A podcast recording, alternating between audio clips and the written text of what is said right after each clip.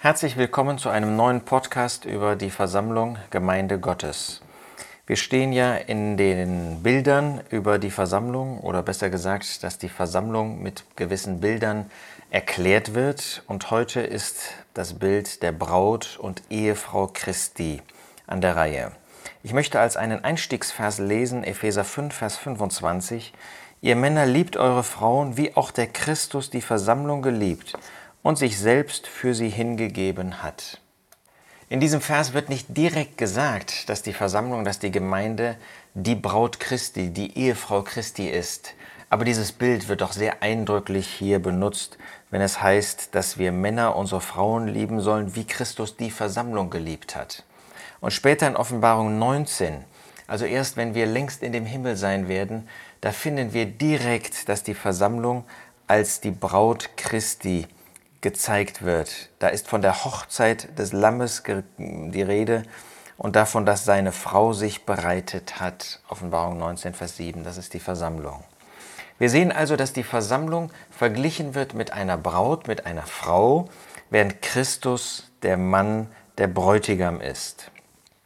Und dieses Bild wird gerade hier in den Versen in Epheser 5 verbunden mit zwei wichtigen Punkten. Das eine ist die Liebe und das andere ist die Unterordnung. Der Schwerpunkt ist sicherlich die Liebe.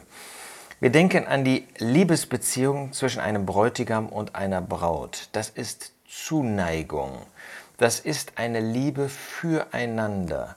Hier ist es zunächst einmal die Liebe des Herrn Jesus zu uns, die Liebe zu seiner Versammlung, zu seiner Gemeinde. Und wir denken nochmal daran, Versammlung Gottes bedeutet immer alle Erlösten. Wir sehen also, wie der Herr Jesus die Versammlung liebt, wie er sie geliebt hat und sich deshalb für sie hingegeben hat. Einmalig diese wunderbare Liebe des Herrn Jesus zu uns. Und wir dürfen diese Liebe kennen, wir dürfen uns dieser Liebe bewusst sein. Diese Liebe gilt nicht nur uns persönlich, das ist auch so, sondern diese Liebe gilt der Versammlung gemeinschaftlich. Sie gemeinsam ist, alle Erlösten zusammen, ist die Braut Christi. Es wäre zu wenig, wenn er nur mit dem Einzelnen verbunden ist. Nein, wir gemeinsam, wir sind zusammen als alle Erlösten von Pfingsten bis zur Entrückung, sind der angemessene Ausdruck der Frau des Herrn Jesus.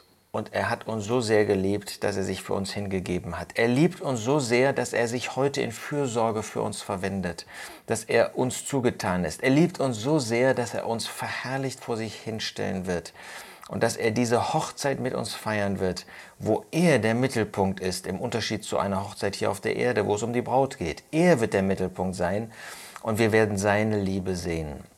Aber natürlich wird das auch gezeigt, dieses Bild, damit unsere Liebe irgendwie angefacht wird, damit wir ihn wieder lieben, damit wir ihn ehren, damit wir ihm zugewendet sind, damit wir eine Antwort geben auf seine Liebe und als Versammlung, als Gemeinde Gottes heute ein Leben für ihn führen, ihm zugewendet, in Freude, in Zuneigung zu ihm.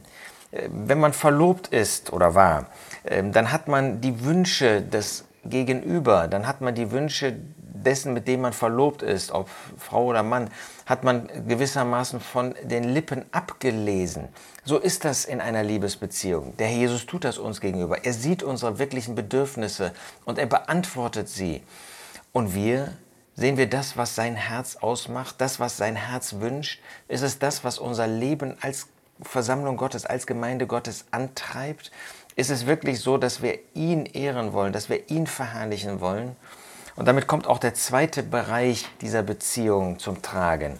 Das ist nämlich Unterordnung. In dem ähm, ersten Teil von Epheser 5, der sich mit der Beziehung von Frau und Mann beschäftigt, heißt es in Vers 24, die Versammlung ist dem Christus unterworfen. Ja, wir sind ihm untergeordnet. Das mag heute keiner mehr hören, dass das Gottes Gedanken für Mann und Frau sind, dass der Mann das Haupt ist und dass die Frau sich ihm unterordnet. Da ist nicht von Gehorsam die Rede. Das gilt uns, dem Herrn Jesus gegenüber, in unserem persönlichen Glaubensleben. Aber es ist doch eine Unterordnung. Er ist das Haupt, er hat das Sagen, von ihm geht alles aus und wir sind ihm untergeordnet. Und in einer solchen Beziehung der Liebe ordnen wir uns gerne unter, weil wir wissen, dass er alles weiß, dass er allwissend ist, dass er allmächtig ist. Auch wenn er hier als Mensch natürlich vor uns steht. Wir sind als Menschen mit einem Menschen, jetzt verherrlichten Menschen verbunden. So wissen wir doch, er ist in der Herrlichkeit. Von ihm geht alles aus. Ihm ist alle Macht gegeben. Ihm muss sich alles unterordnen und wir tun das von Herzen. Nochmal, nicht weil er unser Herr ist. Das ist er nicht, der Herr der Versammlung. Er ist das Haupt der Versammlung. Aber weil wir sehen, dass er der Liebende ist, dass von ihm eben alles ausgeht.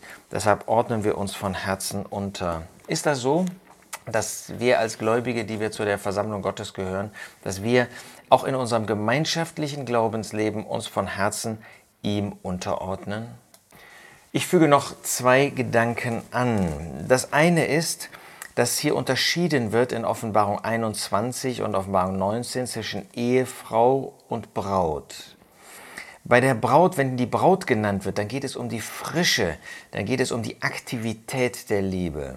Und das ist die Frage, ist die bei uns vorhanden? Ist da wirklich eine jeden Tag wieder neu frische Liebe vorhanden, die sich wirklich erfreut, wie man das schon mal so sagt, ergötzt an dem Herrn Jesus, die eine solche neue Aktivität immer wieder, jeden Tag aufs Neue entfaltet, wo diese Liebe sichtbar wird, wo diese Liebe aktiv wird ihm gegenüber. Und dann ist aber auch von der Frau, der Ehefrau die Rede und das spricht von der Tiefe der Liebe. Das spricht von der Dauerhaftigkeit der Liebe. Und ist das auch bei uns da? Ist da eine Einsicht in der Liebe? Ist es nicht nur einfach eine Aktivität, sondern eine Einsicht gepaart eben dadurch, dass wir den Herrn Jesus kennen dass wir nicht einfach drauf losstürmen, sondern dass da eine tiefe Verbundenheit, eine Dauerhaftigkeit da ist, eine Beständigkeit in dieser Beziehung zu dem Herrn Jesus. Auch das ist so wertvoll für den Herrn Jesus, so wertvoll für unser gemeinschaftliches Glaubensleben, dass da nicht nur Aktivität da ist, sondern auch Dauerhaftigkeit und Einsicht, dass wir wissen, was er wünscht und dass wir danach auch handeln. Dann noch der zweite Aspekt. Wir haben schon in Epheser 5 gesehen, ähm, dass dort die Versammlung dem Ratschluss Gottes nach als Braut, als Frau Christi gesehen wird. Ich möchte noch einen Vers aus 2. Korinther 11 hinzunehmen. Da spricht Paulus zu den Korinthern, ich eifere um euch mit Gottes Eifer, denn ich habe euch einem Mann verlobt, um euch als eine keusche Jungfrau, als eine reine Jungfrau dem Christus darzustellen da sehen wir, dass auch die örtliche Versammlung, die örtliche Gemeinde mit diesem Begriff der Frau, der Braut hier, der Jungfrau, der verlobten Jungfrau verbunden wird und besonders die Reinheit betont wird.